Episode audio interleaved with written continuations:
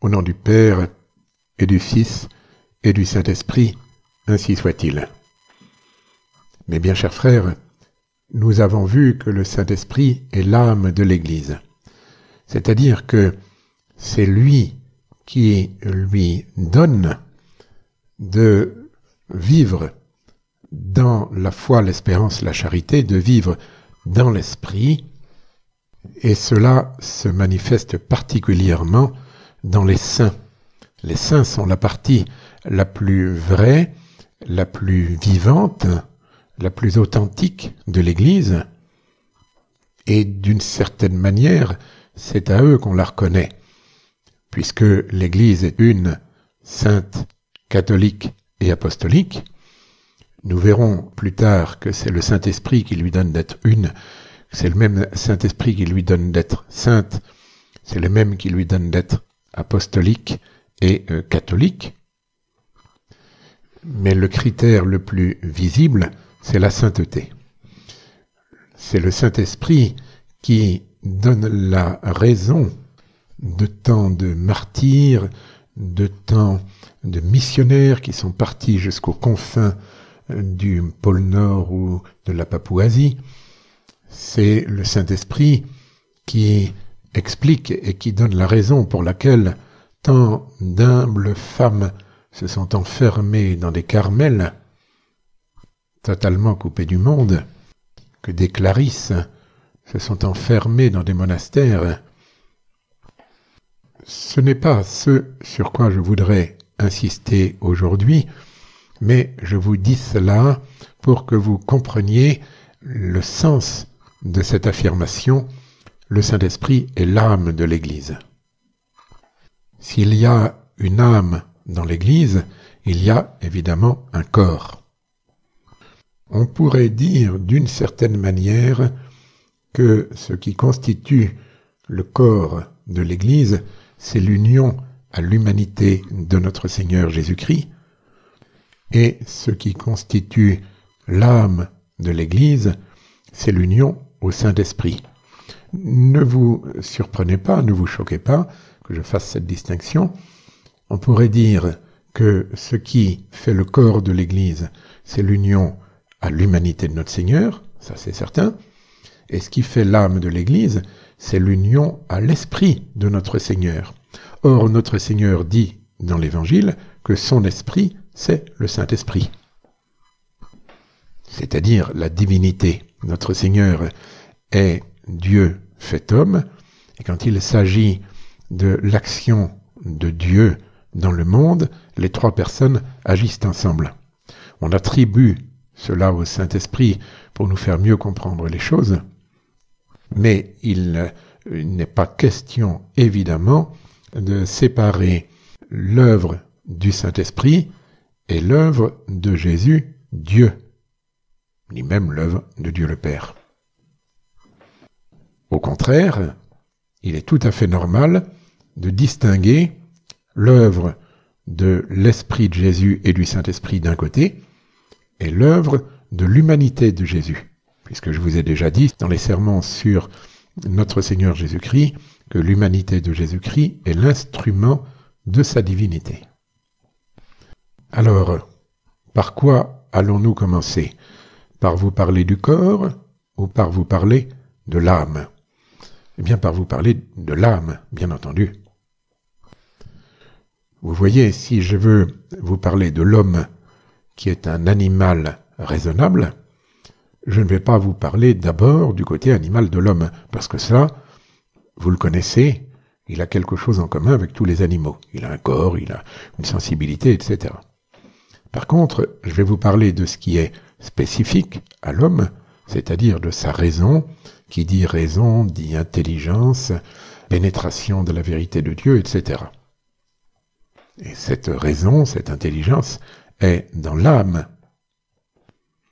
Donc si je veux vous parler de la spécificité de l'Église, il faut évidemment que je commence par l'âme. Qui appartient à l'âme de l'Église? C'est important cela. Je vais maintenant vous dire qui est membre de l'Église? Je vous ai dit ce qu'on faisait dans l'Église, On a la foi, on a l'espérance, on a la charité, on a toutes les vertus. Je vous ai, pour mieux vous faire comprendre les choses, montré le jour de Noël que Jésus-Christ réunit son Église. Je vous ai montré ensuite qu'en réalité, c'était le Saint-Esprit qui réunissait l'Église et qui la formait, puisque les mages n'auraient jamais suivi une simple étoile si le Saint-Esprit ne les avait pas éclairés.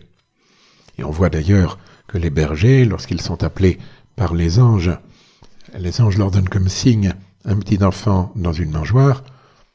Il est évident qu'un signe comme celui-ci ne suffit pas à déplacer et surtout à donner la foi.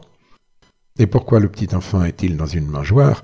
Pour mettre en valeur justement l'action du Saint-Esprit. Donc, qui est membre de l'âme de l'Église? Eh bien, tous les chrétiens qui vivent en état de grâce.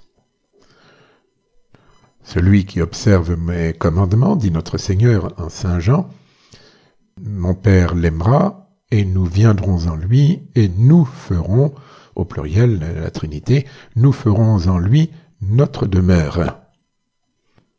Tous ceux qui sont en état de grâce sont les temples du Saint-Esprit. Or, il n'y a qu'un seul Saint-Esprit, et donc tous sont unis pour former une seule âme, d'une certaine manière, c'est-à-dire l'âme de l'Église. Quels sont ceux qui n'appartiennent pas à l'âme de l'Église? Ce sont les pécheurs en état de péché mortel. Ça ne se voit pas nécessairement, puisqu'il s'agit de l'âme. Mais les anges, eux, le voient bien. Voilà, c'est très simple. Qui appartient au corps de l'Église? Ce sont ceux qui, extérieurement, sont unis à l'humanité de notre Seigneur Jésus-Christ et par conséquent qui professent la foi ouvertement, qui honorent Dieu par un culte, un culte public extérieur, et qui reçoivent les sacrements. Qu'ils les reçoivent bien ou mal, c'est une autre affaire. Qu'ils soient sincères ou non dans leur culte, c'est une autre affaire. Qu'ils professent la foi avec ou sans la charité, c'est une autre affaire. Je veux dire que pour appartenir au corps de l'Église, il faut et il suffit de professer la foi. C'est cela qui est visible, extérieur, corporel d'une certaine manière, de recevoir les sacrements et de participer au culte. Je sais, le catéchisme de Saint Pidis dit qu'il faut aussi être soumis au pasteur légitime. Mais ça, c'est une définition qui a été rajoutée une condition qui a été rajoutée par saint Robert Bellarmin face aux protestants. D'ailleurs, le catéchisme du Concile de Trente, dans sa définition de l'Église, ne parle pas du pape. Il en parlera après en ce qui concerne l'unité, mais pas dans la définition de l'Église. Et saint Thomas d'Aquin, dans toute sa somme théologique, ne parle pratiquement pas du pape. Vous serez peut-être surpris que je vous ai dit que savoir si on honore Dieu sincèrement ou pas sincèrement, c'est une autre affaire, que si on proclame la foi avec ou sans la charité, c'est une autre affaire. Et non, parce que proclamer la foi fait appartenir au corps, le faire par amour de Dieu, c'est-à-dire habiter par le Saint-Esprit, avec le Saint-Esprit qui habite dans l'âme, ça, c'est ce qui fait appartenir à l'âme. Pratiquer le culte, c'est ce qui fait appartenir au corps et qui montre qu'on appartient au corps. Le pratiquer sincèrement, c'est ce qui fait appartenir à l'âme. Recevoir les sacrements en état de grâce, par amour de Dieu, ça fait appartenir au corps et à l'âme. Les recevoir de façon sacrilège, c'est n'appartenir qu'au corps et non pas à l'âme. Nous verrons dans un autre sermon ceux qui n'appartiennent même pas au corps, mais, mais là n'est pas la question pour l'instant. Donc vous voyez, la charité ou la grâce ou la vertu, tout ça va ensemble, c'est le cortège de la grâce, fait appartenir à l'âme. les actes extérieurs font appartenir au corps, normalement évidemment, on doit appartenir aux deux. Et il est même évident que l'appartenance au corps est faite pour appartenir à l'âme, comme le fait de suivre l'humanité de notre Seigneur Jésus-Christ est fait pour s'unir à sa divinité et donc à son esprit et au Saint-Esprit. Mais il peut y avoir des exceptions, des exceptions fréquentes parce que ce sont des abus, l'abus des pécheurs. De tous les biens, l'homme peut abuser parce qu'il est une créature faillible. Nous verrons que les protestants ont, abusé de l'Évangile, que la synagogue du temps de Jésus a abusé de notre Seigneur Jésus-Christ, mais cela, ça fait sortir du corps, donc nous en parlerons une autre fois. Et tous les pécheurs qui euh, vivent en état de péché mortel, même s'ils ont la foi, même s'ils euh, pratiquent extérieurement le culte, même s'ils reçoivent les sacrements, tout cela appartient au corps sans appartenir à l'âme. Alors attention, c'est important qu'il continue à appartenir au corps, parce que cela fait un lien qui favorise le don de la grâce euh, par le repentir. N'allez surtout pas croire que celui qui n'appartient pas à l'âme, du coup, très facilement se dispenser d'appartenir au corps. Non, non, non. Il faut que celui qui s'est écarté, soit par malice, soit par faiblesse de l'Esprit de Jésus, continue au moins à l'honorer extérieurement, parce que si en plus il devenait apostat, quitter le corps de l'Église, c'est être apostat, ce serait un péché encore plus grave. Maintenant, une autre question. Est-il possible d'appartenir à l'âme sans appartenir au corps? C'est très exceptionnel, mais c'est possible.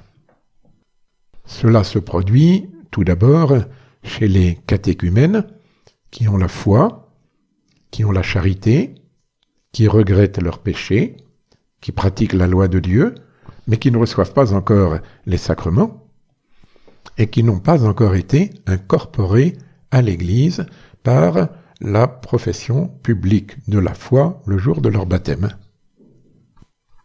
Ils professent la foi, oui, mais pas comme officiellement comme membres de l'Église, vous voyez. C'est une réponse qui a été donnée par saint Augustin, puisque un de ses amis était euh, mort avant d'avoir reçu le baptême alors qu'il était catéchumène, et saint Augustin répond à ceux qui lui posent les questions, mais bien sûr qu'il appartenait à l'Église, même s'il n'avait pas encore reçu le baptême, parce qu'il appartenait au Saint-Esprit. Y a-t-il d'autres cas? Oui, ceux d'entre vous qui ont écouté mon sermon sur le baptême du sang et le baptême dans l'Esprit savent que les martyrs non baptisés appartiennent à l'âme de l'Église parce qu'ils suivent le Saint-Esprit. On dit qu'ils sont baptisés dans leur sang. C'est une manière de parler, parce que le sang ne baptise pas, il n'y a que l'eau qui baptise. Mais, malgré tout, ils sont dans l'âme, puisque c'est le Saint-Esprit, ils ont, suivi le Saint-Esprit, ils ont tout quitté pour suivre le Saint-Esprit, donc ils appartiennent à l'âme, bien entendu. Et ils se sont bien approchés du corps, puisque ils ont manifesté extérieurement la profession publique de la foi. Pratiquement, ça les fait entrer dans le corps de l'Église, il serait difficile de dire qu'un martyr, d'ailleurs, l'Église honore beaucoup de martyrs qui n'ont pas reçu le baptême d'eau, elle les considère comme étant vraiment chrétiens. Le sang, à ce moment-là, les a fait, on peut dire, entrer dans le corps de l'Église. Et puis vous avez le baptême de l'esprit, qu'on appelle d'habitude baptême de désir, mais je vous ai dit que le mot désir était très ambigu. Il suffit pas de désirer le baptême pour avoir le baptême de désir. Le baptême de désir, c'est vraiment exactement ce qu'on a chez les catéchumènes, mais sans être catéchumène. C'est suivre le Saint-Esprit. Comment cela peut-il se faire? Cela peut se faire par une inspiration directe de Dieu. Euh, par exemple, le père Ratisbonne, qui, alors qu'un de ses amis est occupé à quelque chose à Rome, quelque chose de religieux, lui dit bon ben, vas-y pendant ce temps-là j'occupe mon temps à voir les, les, beautés artistiques de Rome. Je vais visiter cette église qui est belle avec des belles peintures baroques. Ratisbonne qui est juif à l'époque qui deviendra prêtre catholique mais qui est juif euh, se sent attiré par l'autel de la Sainte Vierge. Et quand il arrive à l'autel de la Sainte Vierge il tombe à genoux et il racontera à son ami juste après euh, au moment où je suis tombé à genoux, j'ai tout compris, j'ai tout su, la Sainte Vierge m'a tout montré, je suis catholique. Vous me direz, il a quand même bien été aidé euh, par justement tout l'extérieur catholique de la chrétienté. Oui, bien sûr. N'empêche qu'à ce moment-là, il appartient à l'âme de l'Église alors qu'il n'appartient pas encore au corps. Il n'a pas manifesté sa foi encore. C'est ainsi qu'on explique que des personnes, des hommes vivant chez des peuples qui n'ont pas reçu la révélation, avant que les missionnaires arrivent, puissent malgré tout se sauver, parce que Dieu, qui veut le salut de tout homme, donne à tout homme une lumière suffisante. Si cet homme suit la lumière, il arrive jusqu'au Saint-Esprit. On ne sait pas si cela se produit souvent ou non. Monseigneur Lefebvre, avant de partir en Afrique, pensait que c'était très fréquent, parce que on se dit quand même, il n'est pas possible qu'il y ait tant et tant d'hommes hein, qui n'aillent pas au, ciel et ne connaissent pas Dieu. Puis Monseigneur nous a dit, quand je suis arrivé en Afrique et que j'ai vu tant et tant de haine dans les tribus, je me suis dit, ce n'est pas possible que ces gens-là aient suivi le Saint-Esprit. Bien sûr, ils ont eu une lumière, puisque tout homme reçoit cette lumière. Sinon, ils ne pourraient pas se sauver. Mais malheureusement, ils n'ont pas été fidèles à cette lumière. Saint Thomas dit que cette situation est quand même très très exceptionnelle, mais qu'il serait plus fréquent peut-être que Dieu envoie des anges pour instruire ces hommes, c'est-à-dire qu'ils voient la lumière que leur donne le Saint-Esprit, ils suivent la lumière, et euh, dans leur marche, un ange arrive, les accompagne et leur fait le catéchisme. On a eu le cas avec les dix mille martyrs de Sébastien. Une légion romaine euh, refuse de sacrifier au Dieu parce qu'elle est chrétienne. On appelle une autre légion pour crucifier tous ces bons chrétiens. Ceux qui sont appelés sont tellement frappés par la sérénité, par la joie, par l'enthousiasme de ces chrétiens qu'ils crucifient, que eux-mêmes ont la foi. Ils déclarent qu'ils ont la foi. Alors à leur tour, ils vont être crucifiés et on appelle une autre légion pour les crucifier. Il y en a au, total dix mille. Et tandis que ces dix mille sont sur les croix, des anges viennent auprès d'eux et chantent des cantiques, c'est-à-dire les illuminent sur la lumière de la foi, leur font comprendre les choses. Enfin, saint Thomas a dit que Dieu peut très bien, plutôt qu'un ange, envoyer un missionnaire. On a eu le cas chez des Américains d'Amérique du Nord, l'ouest de l'Amérique. Dieu leur avait dit, lorsque vous verrez des robes noires arriver, qui vous parleront du Père du ciel, faites leur confiance, c'est moi qui les aurai envoyés. Et lorsque les missionnaires arrivent, c'était des jésuites, eh bien, euh, ces Indiens sûrs que euh, c'étaient les envoyés de Dieu. Mais vous comprenez bien, mes bien chers frères, que cette situation est exceptionnelle et en principe ne dure pas, sauf exception, c'est-à-dire que normalement le bon Dieu achève son œuvre et donne à ces gens de pouvoir être baptisés. Pas toujours. Dans ces peuples qui n'ont pas eu de missionnaires et qui ont été formés par des anges, eh, il n'y a pas le baptême d'eau. Mais chez tous ceux qui, dans le monde chrétien, sont illuminés par Dieu et deviennent chrétiens de cœur et donc appartiennent à l'âme de l'Église, il est évident qu'ils doivent aller jusqu'au baptême. Celui qui appartiendrait à l'âme et refuserait d'aller jusqu'au baptême d'eau prouverait par là qu'il n'a rien compris et par conséquent cesserait euh, d'appartenir à l'âme puisqu'il n'obéirait pas au Saint-Esprit qui est l'Esprit de Jésus et qui demande d'être baptisé comme notre Seigneur l'a demandé. Celui qui croira et sera baptisé sera sauvé. Voilà. Sur tout cela, évidemment, règne la très sainte Vierge.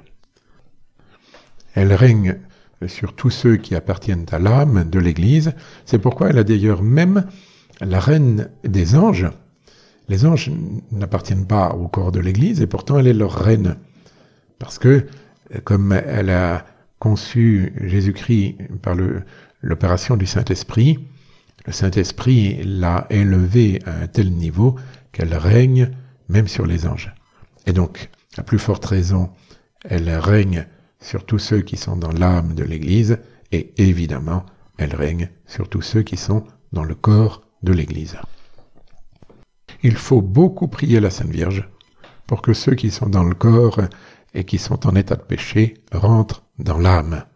Il faut beaucoup prier la Sainte Vierge pour qu'elle protège son Église, surtout aujourd'hui où on, est dans de telles horreurs. C'est le signe que le bon Dieu veut faire éclater avec une splendeur spéciale la foi, la charité, le martyr de ceux qui seront fidèles, grâce à la Sainte Vierge notamment, grâce au Saint-Esprit, qui seront fidèles face aux persécuteurs mondialistes. Au nom du Père et du Fils et du Saint-Esprit, ainsi soit-il.